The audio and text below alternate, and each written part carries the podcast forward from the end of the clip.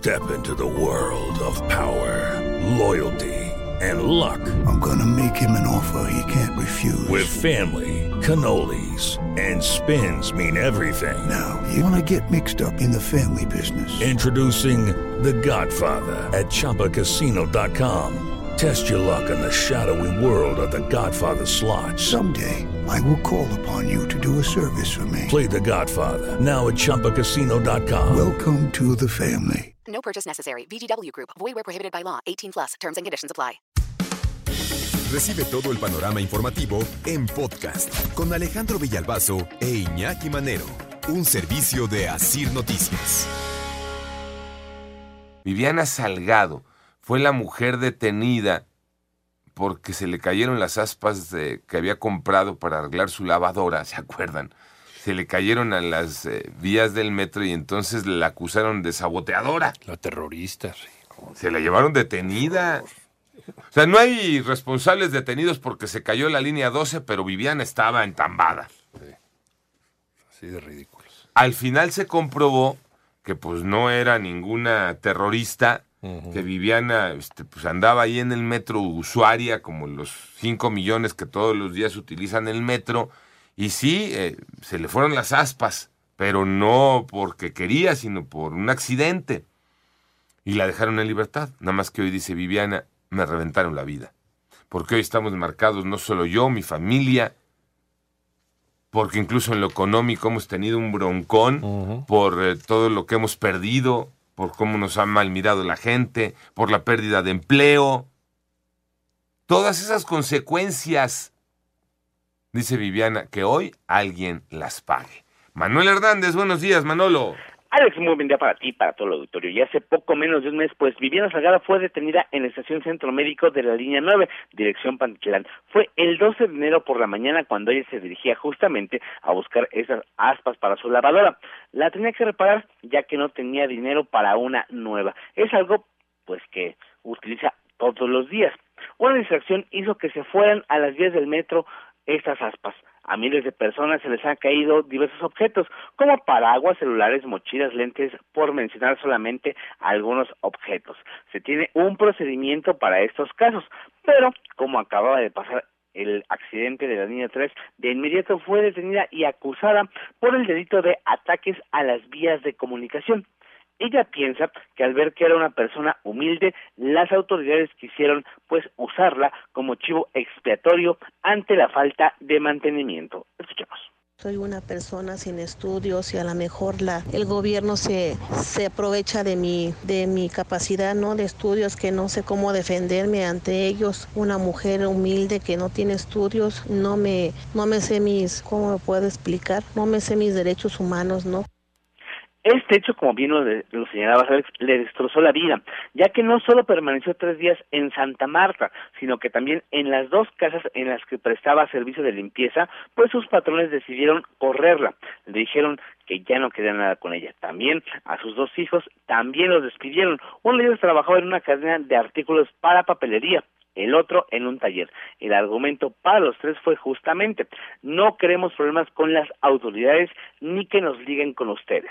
Su hija más pequeña, de tan solo seis años, tuvo que quedarse sin escuela, ya que sus compañeros y los padres la señalaban como la hija de una delincuente. Es por esto que ahora exige la reparación del daño psicosocial y económico, así como una disculpa pública por parte de las autoridades del gobierno de la Ciudad de México. La verdad me dañaron mucho, me quisieron agarrar como prueba de sabotaje al metro para quitarse de culpa de todo lo que pasa en el metro. Y pues esto me dejó muy dañado tanto como a mí y a mi familia. Y pues yo pido que se haga justicia con esta, con este gobierno que me hicieron unas cosas muy mal, que fui a dar hasta la cárcel. Fui una víctima más del gobierno ha solicitado ya a la Comisión de Derechos Humanos local eh, que se investigue el abuso y violación a sus garantías, pero como hace algún tiempo hablamos en este espacio, pues puede tardar hasta cinco años para que prospere la queja. Si bien a finales del mes de enero quedó absuelta de la acusación y el delito, esto no revierte el daño, que incluso ya se ha reflejado en problemas de salud física y mental, tanto que ahora buscan usar otro tipo de transporte. Mi familia y yo ya no queremos usar el metro porque pues la verdad me dejaron muy, muy dañada con, con este problema que, que me acusan de, de haber saboteado el metro. Y pues sí, estoy muy, muy dañada de este problema. La verdad yo soy una mujer enferma de la presión y de este problema pues me he puesto un poco más mal. Y pues yo pido, ¿no? Justicia, justicia por lo que me hicieron. Por su parte, su asesor jurídico Teófilo Benítez lamentó que en un gobierno que se jacta de estar a favor del pueblo, pues sea justamente al pueblo a quien, a través de la Fiscalía y otras instancias, pues busca limpiar sus errores.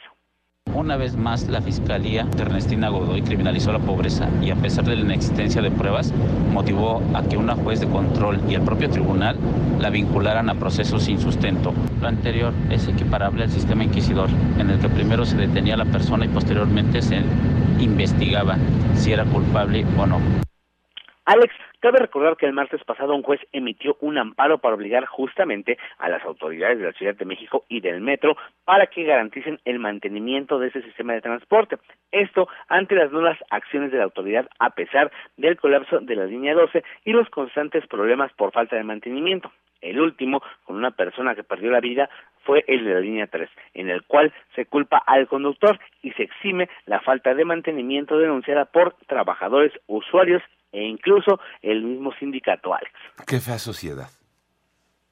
Una sociedad que señala, que acusa, que juzga, que sentencia, más allá de una eh, autoridad que revictimiza, una autoridad que acusa sin pruebas, una autoridad que quiere limpiarse la cara, que quiere eh, ponerle un rostro a justificaciones, más allá de esa autoridad, que ya sabemos que esa autoridad ahí está, ahí va a estar, ahí ha estado,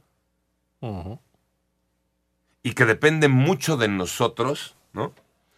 Como sociedad, hombre. A ver, a los hijos de Viviana, ¿por qué les tenían que correr de Office Depot a uno de ellos? Office Depot tendría que responder por un acto así de discriminación. Totalmente. Y el otro en un taller mecánico, entiendo un taller, no sé si mecánico, un taller donde trabajaba. Igual de ese taller, ¿por qué lo corrieron? Incluso, ¿eh? Aunque Viviana hubiera sido responsable de lo que le acusaban, aunque no fue y resultó absuelta de toda acusación, ¿por qué sus hijos tendrían que pagar en lo social, en lo económico, en lo laboral, por algo que ellos no hicieron? Como si fueran cómplices, ¿no? De la mamá. ¿Por qué los hijos tenemos que pagar? Exacto. ¿Por qué los padres tienen que pagar si los hijos hicieron? Pero en este caso, no hubo ni responsable. Es para que se hubieran disculpado también esos empleadores de los hijos de Viviana y ya les hubieran regresado la chamba. Panorama informativo.